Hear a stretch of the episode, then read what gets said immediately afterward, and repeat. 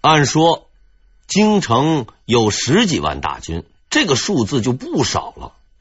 可是兵部尚书丁汝奎清点守军准备作战的时候，才发现其实只有五万多人。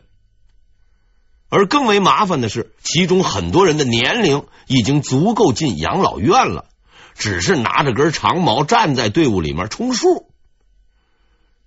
这个现象再正常不过了，这就是传说中的军队贪污第一绝技——吃空额，就是多报人数，冒领工资。敌人就在门口，你总得想个办法把人家送走啊！皇帝自然不可能像裘总兵一样给俺答送礼，让他回去打大同。无奈之下，嘉靖先生只好下达总动员令，命令周围驻军前来擒王。第一个赶到的是大同总兵裘鸾。裘鸾他是拼着命赶过来的，不拼命不行啊！要知道，皇帝大人之所以如此狼狈的被人堵在城里头，那完全是背了他的黑锅。如果不及时过来，难保俺大兄和皇帝和平谈判、讨价还价的时候，保不准啊，就会突然冒出这么一句：“当初裘总兵和我谈的时候，那价码是……”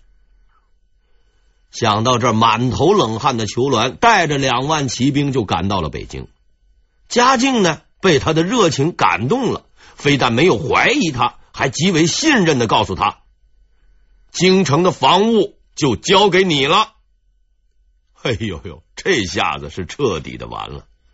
裘銮悲愤之余，准备呀去跳护城河，结果又被部下给拉了回来。守大同已经是狼狈不堪，在皇上眼皮底下守京城，那更是玩不转呐。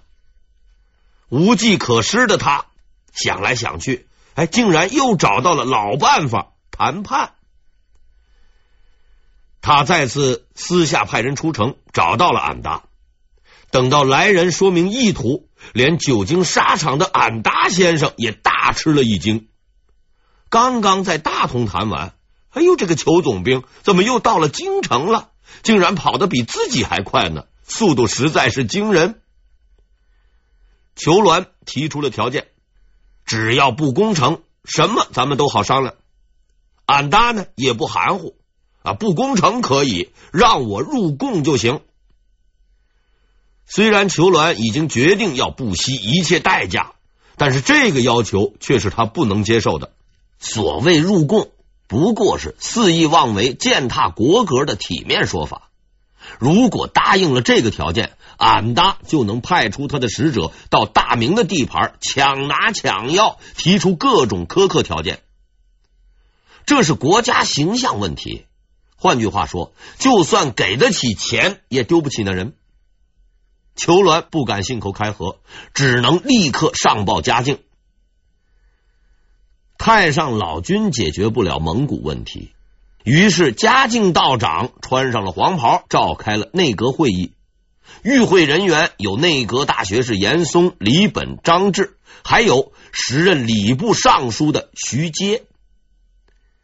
皇帝大人慌了神了，他拿着俺答送来的入贡书，问大臣们怎么办。李本不说话，张志呢也不说话，因为在内阁里，他们说了也不算。平日滔滔不绝、说话算数的严嵩，却突然哑巴了。站在原地是一动不动，也不出声。但是皇帝大人的工资那不是白拿的，嘉靖直接向严嵩发问了：现在该怎么办？严嵩先生既不能治军，也不能治国，其主修专业是拍马屁和整人，他只好说：回回皇上。这不过是一帮恶贼，呃，抢掠完了自然会走，皇上不必担心。这是一个十分无耻的回答。在严嵩先生的逻辑体系里，保住官位、安享富贵，这才是最重要的。至于城外的百姓，抢了就抢了，杀了就杀了，反正与己无关。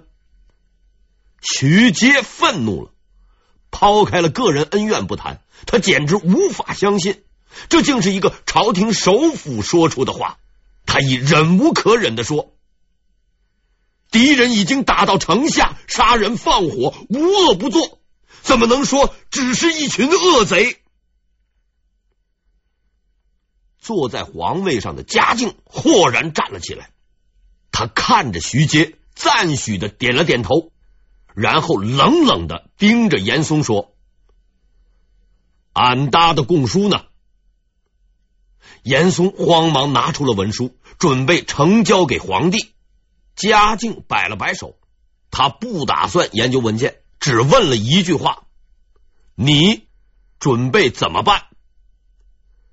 在嘉靖逼视的目光中，严嵩回头看了一眼徐阶，答道：“皇皇上，这是礼部的事。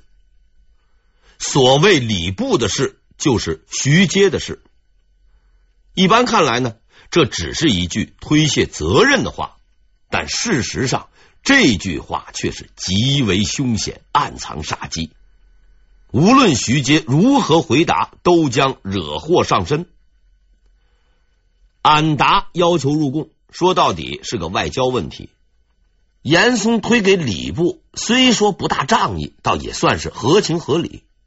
对此，如果徐阶推脱，皇帝自然饶不了他；但是如果徐阶满口答应，则必定会大难临头。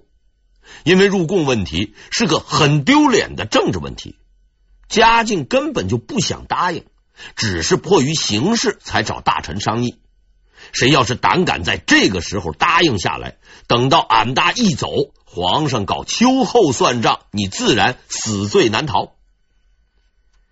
严嵩摸透了嘉靖的心思，他正静静的等待着徐阶进入陷阱。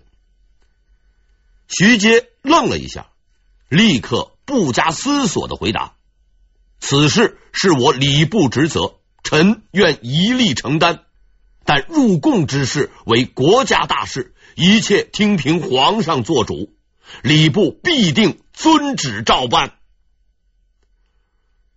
那你有什么办法吗？依臣看来，敌军兵临城下。”靠目前京城的守军，既不能战，也不能守，那该怎么办？目前唯一的办法是拖延时间，等待援军到来，聚集力量，再对俺答发动反击。嘉靖高兴的连连点头，又提出了一个实际的问题。如何拖延时间？徐阶微笑着拿起了那份被引为耻辱的俺答入贡文书，办法就在这份入贡书里。徐阶大概是一位极为高明的外交家，他敏锐的在俺答的文书中发现了一个问题：只有汉文，没有蒙文。按照惯例，外交文书是需要两种文字的，这不过是个形式而已。然而，大明朝廷这一次决定仔细的、认真的履行程序，于是俺答的使者被告知，他需要啊把入贡书带回去，重新加上蒙文内容。听到了使者传回来的话，俺答的脑子有点乱了。他打仗是把好手。玩政治的能力实在是差得太远。这位仁兄思前想后，也不知道只写汉文有什么问题。你们能看明白，这不就行了吗？安达百思不得其解，又唯恐被人取笑自己没有文化，不懂外交礼仪。他还真的去找了一帮人去搞蒙文版公文。可还没等他的文书完成，新的邻居就到了。北直隶地区前来勤王的军队及时赶到了，城外明军人数已经达到了八万余人。俺答终于明白，哎，自己又上当了。失去了锐气的蒙古军准备退却了，反正他们也抢够了，杀够了，算是满载而归。但是城内的嘉靖并不是傻瓜，他虽然不懂军事，却是一个极为聪明的人。局势的变化逃不过他的眼睛，于是他召见了兵部尚书丁汝奎，命令他对鞑靼军发动反击。丁汝奎接受了命令，但是在发动反攻之前，他还必须去拜见严嵩。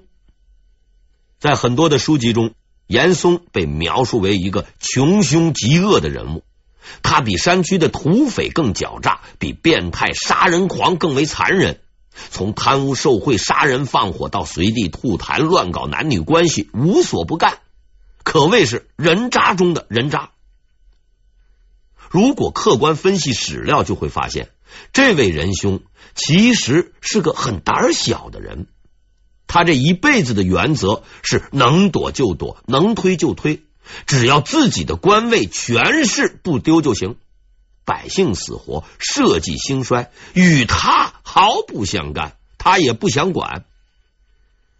这种行为用今天的法律术语来形容，叫做行政不作为，又称占着茅坑不拉屎、磨洋工等等。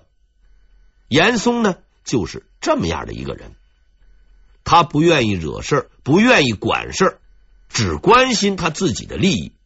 应该说，他确实是一个胆小的人，但是胆小的严嵩依然是人渣中的人渣，因为正是他的置若罔闻、大肆无功，才使得朝中政务懈怠，大臣尸位素餐，敌人肆无忌惮，烧杀抢掠。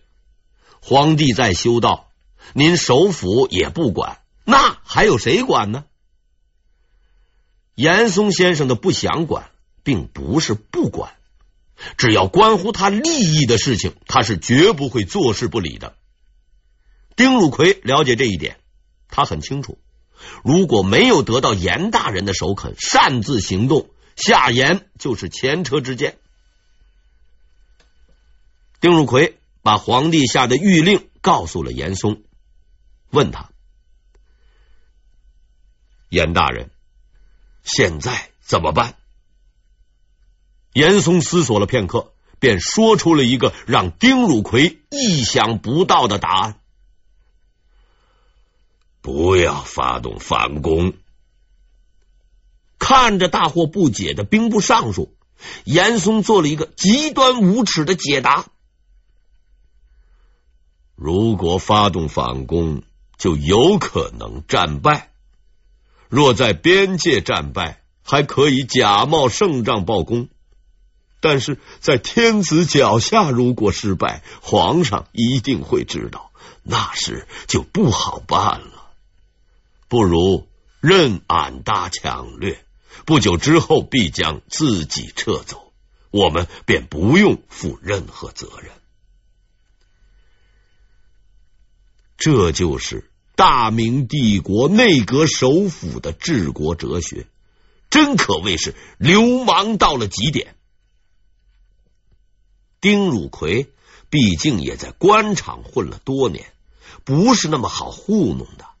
他十分清楚，皇帝的命令是反攻，如果要是照严大人的话办事儿，到时候皇帝追究起来，那是要杀头的。严嵩拍着胸脯跟他打了保票：“你放心，有我在，必定平安无事。”丁汝奎这才安心回家睡觉了。他相信严长官是不会忽悠他的。事实证明，严嵩先生的保票确实不是毫无价值，可以当废纸卖。五毛钱一斤。随后的几天里，城外的俺答军队肆意抢掠，并开始打好包裹准备带走，带不走的就放火烧掉。城内的驻军非但不去找蒙古人结账，连服务费都不敢收，只是在那眼睁睁的看着他们扬长而去。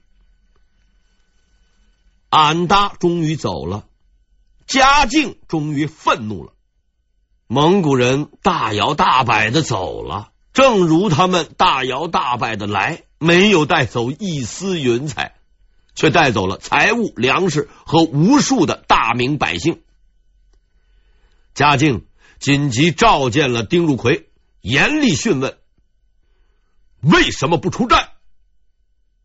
丁汝奎沉默了，这是他唯一的选择。事已至此，即使摆出严嵩，自己也未必能免罪，而且还将失去所有的退路。无论如何，他只能相信严长官了。嘉靖没有得到回复，火冒三丈，下令把这位兵部尚书关进了监狱。严首府似乎还是很够意思的。在狱中，丁汝奎不断接到严嵩的指示，让他放心坐牢，坚持挺住就有办法。丁尚书就这么着坚持挺了下来，一直挺到了刑场上。当明晃晃的鬼头大刀在尚书大人面前闪耀的时候，丁汝奎这才明白自己被人卖了，还在帮着人家数钱呢。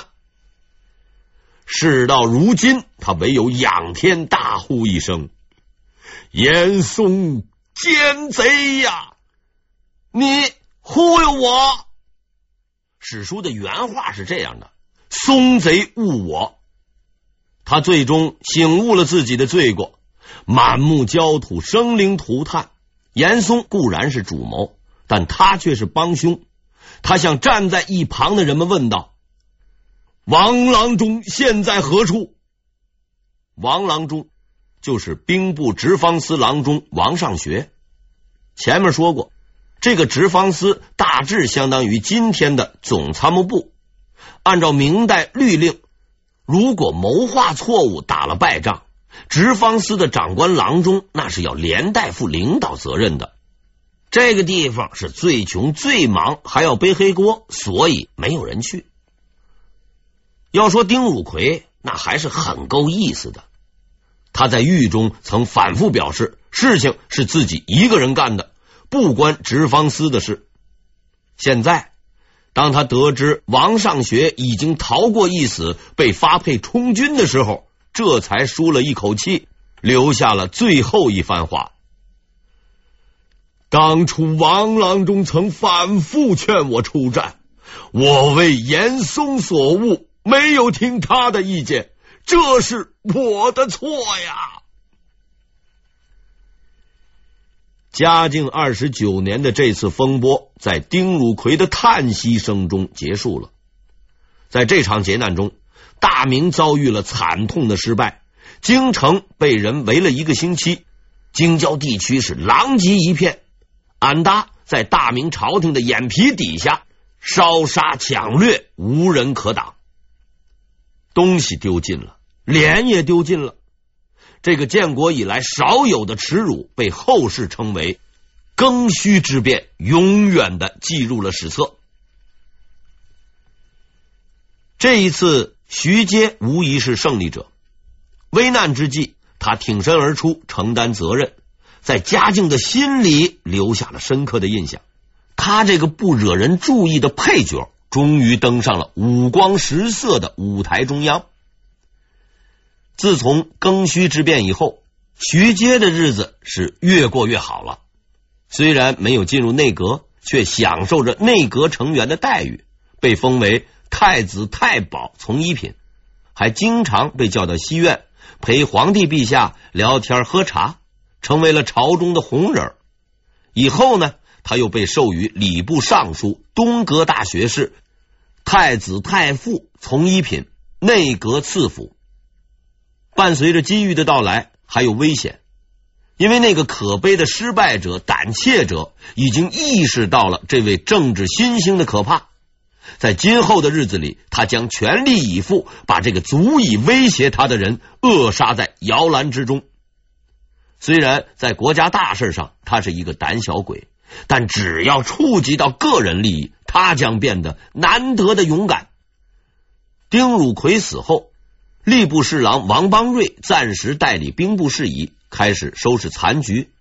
在整理防务的工作中，他无意间发现呢，有一本叫《备俺答册》的书在军中广为流传，书中记载对付俺答军队的各种方略，极有见地，合乎兵法。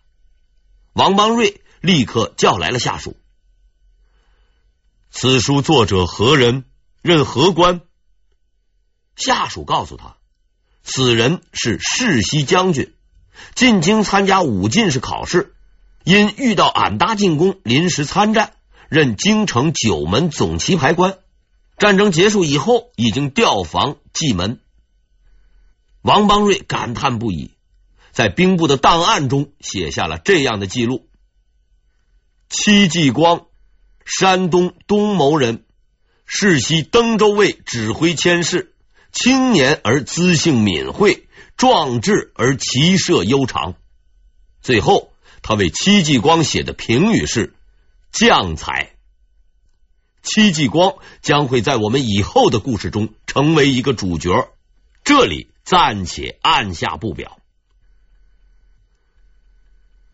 嘉靖三十二年十一月，督察院右都御史兼兵部右侍郎、正部级官员张京被任命为总督，前往浙江。他肩负着一个特殊的使命——抗倭。不久之后，督察院右迁都御史李天宠奉旨来到浙江，成为了新的浙江巡抚张京的下级。这两位仁兄呢，都是督察院出身，合作的也还不错。面对着日益严重的倭寇之乱，尽心竭力勤勉治理。就在他们埋头苦干的时候，嘉靖三十三年，另一个人也来到了浙江。这个人是谁呢？他就是通政司通政使兼工部右侍郎、副部级官员赵文华。可是这位兄台啊，既不是总督，也不是巡抚。之所以千里迢迢的跑到这儿来，除了观光旅游以外，背负着一个特殊的使命——祭海。让你去祭海，你就老老实实的去祭海呗。完事后，哎，带点土特产回京，那也就行了。可是赵侍郎却偏偏是个有抱负的人，他对倭寇产生了极大的兴趣，也想啊掺和一把。一般说来，京城的领导要来亲临指导，地方官员高兴还来不及呢。可是张京总督却不买他的账，对他是不理不睬，十分的冷淡。原因很简单，张京的官比他大，在明代。总督不是地方官员，而是中央派驻地方工作的领导，工资户口都挂在中央。